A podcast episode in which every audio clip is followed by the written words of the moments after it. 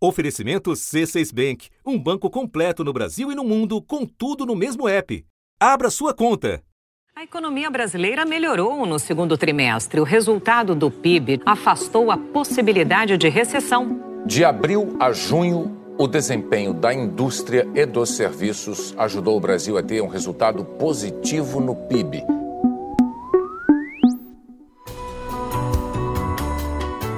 Da redação do G1, eu sou Renata Loprete e o assunto hoje é a lenta retomada da economia brasileira. O resultado mais recente do PIB brasileiro está aí. O produto interno bruto é o principal indicador para avaliar a quantas anda a nossa economia. O PIB é a soma de todos os bens e serviços produzidos no país num determinado período. O resultado para o segundo trimestre, divulgado nesta quinta-feira pelo IBGE, veio melhor do que o esperado, mas confirma a lentidão da recuperação econômica. Sexta-feira, 30 de agosto. Você que me ouve sabe bem quais são as dificuldades da chamada economia real, a do dia a dia, a nossa. Se você tem um negócio ou simplesmente é consumidor, sabe que a roda da economia está girando muito devagar eu considero o segundo trimestre melhor que o primeiro. Comparando é, janeiro, fevereiro e março com os outros, teve uma melhora. Ao longo deste episódio, você vai ouvir áudios como este que acabou de tocar. São depoimentos de empreendedores para a repórter do G1, Karina Trevisan, que os acompanha desde o início do ano para saber como eles sentem na pele o movimento da economia. No G1 você lê a reportagem completa da Karina. Aqui no assunto você ouve um pouquinho das entrevistas com Luana da Silva, dona de uma empresa de buffet a domicílio. Foi ela que falou há pouco. André Matos, que tem uma escola de dança com sua mulher há 11 anos na zona leste de São Paulo. Então a gente ainda vê algumas empresas fechando, ainda com esses resquícios, né? Mas ao mesmo tempo outras que já estão começando a se recuperar, então acaba que se anula. Né? E por isso talvez a, a, a estabilidade, assim. Por de um lado perde, de outro acaba ganhando um pouquinho mais. E o enfermeiro Guilherme Jorge, que abriu uma casa de repouso no segundo trimestre do ano passado. Foi um trimestre que começou assim os primeiros 45 dias é, de uma maneira bem atrativa, a gente ficou bem entusiasmado com tudo, mas na segunda parte, nos outros 45 a gente falou, opa, pôr o pé no chão de novo, vamos ficar mais tranquilo, porque nem sempre é da forma que a gente pensa. E para analisar esse avanço, tímido, mas avanço do PIB no segundo trimestre, eu converso hoje com minha colega, comentarista da TV Globo e da Globo News, referência de todos nós, a jornalista Miriam Leitão. Miriam, como vai? Vou bem, Renata. Que prazer estar aqui com você. Todo nosso. Miriam, Há quem olhe para esse 0,4% e comemore. Não estamos em recessão técnica porque não tivemos dois trimestres consecutivos de recuo do PIB. E há quem olhe e diga: o avanço é muito modesto. O que é que é mais importante, Miriam? Olha, de qualquer. Como está faltando muita notícia boa, está faltando, né? Está em escasso. Então, ter uma notícia boa, ter um número positivo é bom. E aí, quando você olha dentro dele, tem outras coisas boas. A indústria cresceu, o investimento cresceu. Aí, quando você olha dentro da indústria, a indústria de transformação cresceu e a indústria da construção também. E cresceram assim 2%, tanto a indústria da construção quanto o, a indústria de transformação. Então, é, é, nesses dados aí, você vê notícia boa, não é? Mas quando você olha todo o cenário, Renata, aí dá razão a quem está desanimado porque é, o Brasil não cresce há muito tempo e um crescimento de 1% é, é muito pouco para o que nós precisamos. Criou uma expectativa de melhora, mas manteve. Eu acho que manter não é ruim, mas também não é o esperado. Ninguém quer, né? Independente da situação, eu acho até que na pior das crises você sempre tem uma perspectiva de que as coisas vão melhorar, né? O brasileiro não desiste nunca. Miriam, posso te fazer aproveitar que você falou dos segmentos e te fazer umas outras perguntas a esse respeito? Por exemplo, consumo das famílias ainda está muito ruim, mas subiu. Como é que você analisa isso? Olha, o consumo das famílias cresceu muito pouco, 0,3%. Então, e o consumo das famílias é que realmente puxa o PIB. E não tem consumo há muito tempo, né? O consumo do governo está negativo e o consumo das famílias é muito pequeno. Por quê? Porque as famílias estão endividadas e porque há um enorme desemprego. Pelo que eu sinto as famílias falando, né? Eles sempre tentam pechinchar bastante com relação a valores, expõem as dificuldades financeiras que vem passando. A gente teve três recessões grandes de 80 para cá. É, uma do, na época do Delfim, outra na época do Plano Collor e essa. O encolhimento da economia brasileira pelo segundo ano seguido confirmou a pior recessão da história. Nas outras, a partir do décimo trimestre, você começa a recuperar. Nós estamos no vigésimo trimestre e recuperamos apenas 3% dos 8% que perdemos do PIB. Ou seja, tem uma longa caminhada para empatar o jogo. Miriam, você mencionou as grandes recessões do passado recente, anteriores a esta que acabamos de enfrentar. Você, como jornalista, cobriu os principais momentos eh, de crise e de bonança da economia brasileira. O que é que este momento, o que esta recuperação tem de específico na tua avaliação? Olha, essa é completamente diferente de outras. Eu cobri todas as recessões, né, dessas que eu falei aí, e mesmo antes, nos anos 70, é, quando no, você pega o final ali dos anos 70 já com crise. Mas essa mostrou a falta de dinamismo da economia brasileira, a incapacidade de reagir. Então, é, por exemplo, na recessão do Collor, o Collor fez uma barbaridade com a economia brasileira quando sequestrou o dinheiro das contas correntes. A maior parte dos cruzados novos vai ficar retida nos bancos. E é, em 93, já no governo, é, no governo Itamar Franco, o país estava crescendo a 5%. Então, é, dois anos depois estava crescendo. E nós estamos, desde 2000, final de 2014 até agora, a gente caiu, subiu um pouquinho, saiu tecnicamente da recessão, desde 2017, só que o corpo está inerte, o corpo da economia brasileira. Ele está muito fraco, ele não consegue recuperar. Miriam, o presidente Jair Bolsonaro foi ao Twitter e, obviamente, viu o lado positivo, comemorou o resultado é, positivo do segundo trimestre. Mas o secretário do Tesouro, Mansueto Almeida, foi bem mais cauteloso, como a equipe econômica costuma ser. A minha pergunta é: ainda corremos o risco de deslizar de novo para resultados negativos? Temos sim. É, tem muita gente preocupado com o terceiro trimestre. Os primeiros números que estão saindo estão muito ruins. E a gente, na verdade, o que, que aconteceu? O país estava crescendo, assim, um, em 2018, mais ou menos nessa época, o país estava com um crescimento acumulado de 1,4%. E agora está com 1%. Chegou a 0,9%, foi a 1% no acumulado de quatro trimestres. O que, que isso significa? Significa que ele desacelerou de novo, quer dizer, no começo desse ano ele desacelerou. E por quê? Em grande parte porque havia muita expectativa positiva é, em relação a um novo governo. O governo Bolsonaro foi recebido com, com apoio das, das empresas, do setor, setor financeiro, muita gente com muita expectativa boa, e ele frustrou em, em grande parte essa expectativa. Então ele tem que é, retomar, aproveitar esse momento e focar no que é importante por essa por essa expectativa das reformas, então ainda as pessoas estão inseguras, né? pelo que a gente vê. Mesmo os alunos que a gente vê que viajavam muito, que viajavam mais, não têm viajado tanto. Né? Então essas coisas acho que, que dão sinais também para a gente no cenário geral. Me assustou esse segundo trimestre, me assustou. Uhum. Me assustou e ao mesmo tempo deixou eu cafifado, né? Porque como assim, né? Não tinha tanta procura, mas entravam. Agora tem muita procura. Miriam, o governo deposita esperanças de que essa liberação de recursos do FGTS possa ter um impacto positivo, se não de médio prazo, pelo menos no curto prazo, no terceiro trimestre. Esse otimismo se justifica? Olha, ele recupera, ele melhora sim, mas há fatores negativos já neutralizando. Você tem uma crise na Argentina, o mercado financeiro aqui no Brasil não se abalou hoje com o pedido da Argentina para parcelar o pagamento da dívida de curto prazo. O governo argentino voltou a vender reservas para tentar conter a alta do dólar. O dólar que já subiu bastante. Então, é, é, é nesse balanço. Então, a recuperação da renda, ela, em parte, ela já começa a ser erodida pela alta do dólar, né, nesse momento.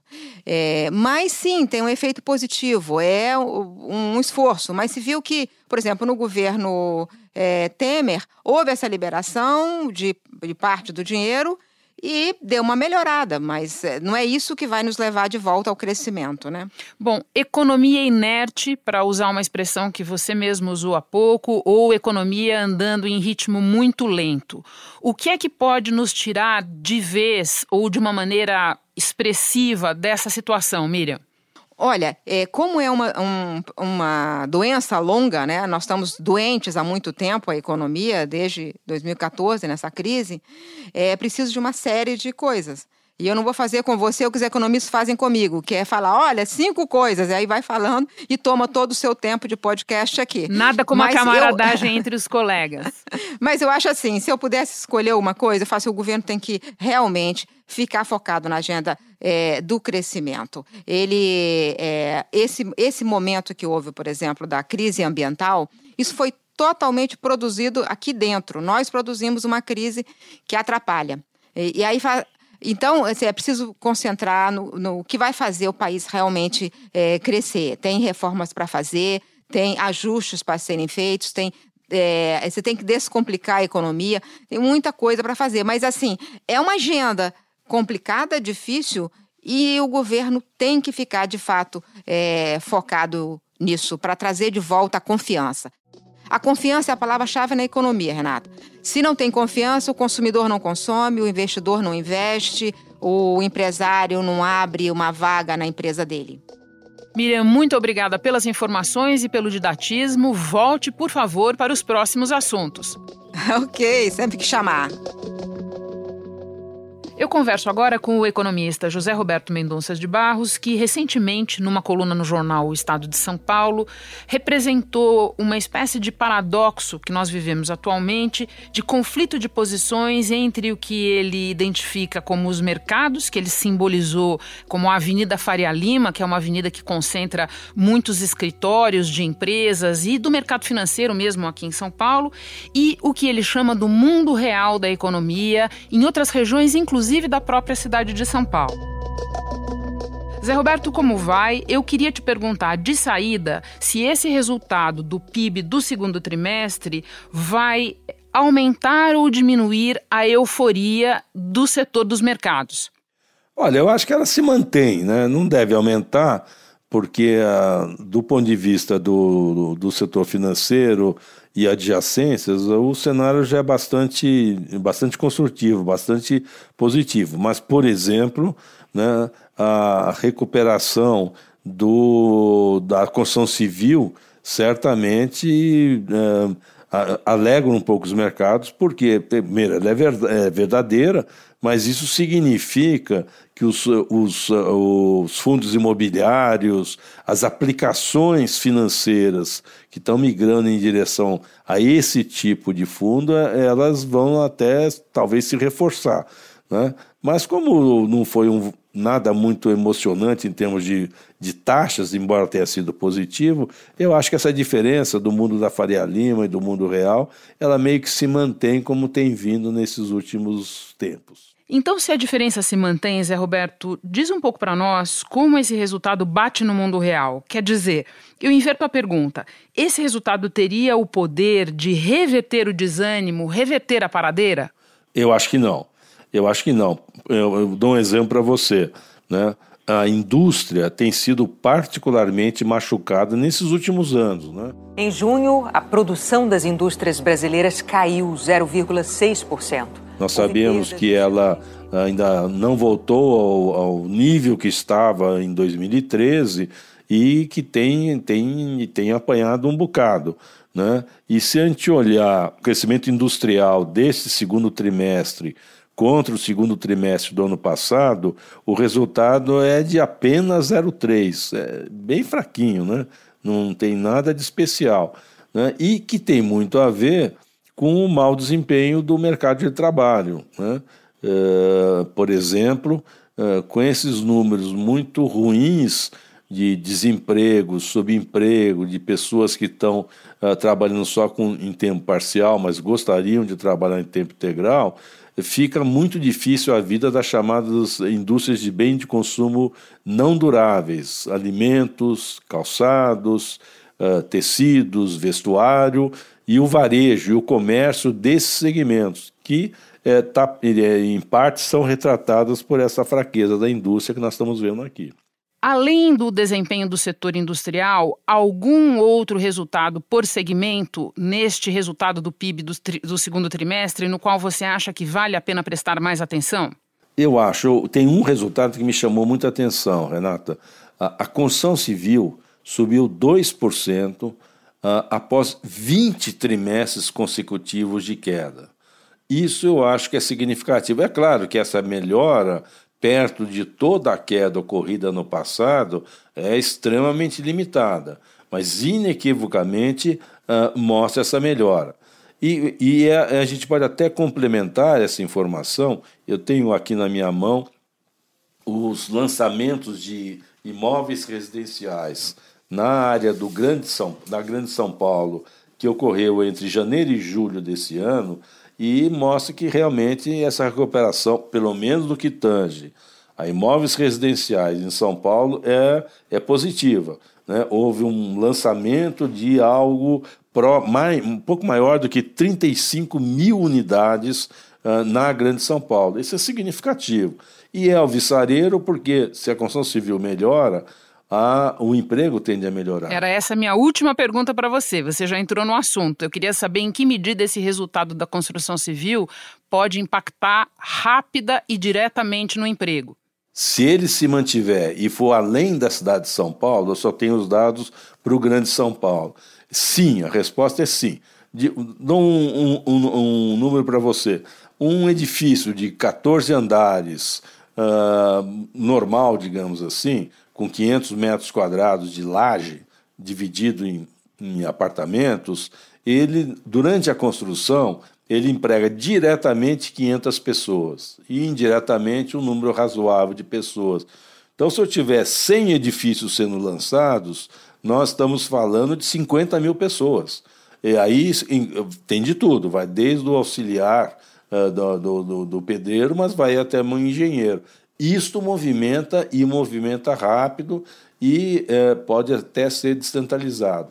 Né? Se olhar mais para frente, por exemplo, uma grande oportunidade disso está ligada ao saneamento, que ainda depende, como você fala sempre, de uma aprovação no Congresso. Mas o saneamento, se aprovado e poderá e podendo virar vários projetos em várias cidades, isso isso repercute no emprego. Não tem como escapar. No mundo inteiro é assim melhorar emprego sem a construção civil é a rigor impossível. Então vamos observar a construção civil, o saneamento também. Boa sugestão de tema para nós aqui também. Obrigada pela participação, Zé Roberto. Muito bom ouvir a sua análise. Ah, muito obrigado, foi um prazer. Até logo. Este é o assunto de segunda a sexta-feira, vamos aprofundar um tema relevante do momento, sempre em conversas com jornalistas, estudiosos e personagens da notícia. O assunto está disponível no G1, no Spotify, no Apple Podcasts, no Google Podcasts ou na plataforma da sua preferência. Assina aí e segue a gente para não esquecer.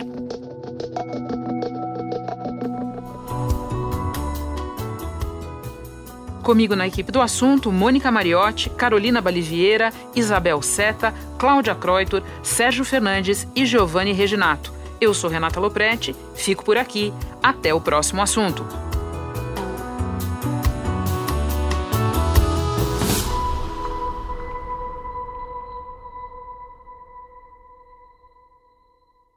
Você no topo da experiência financeira que um banco pode oferecer.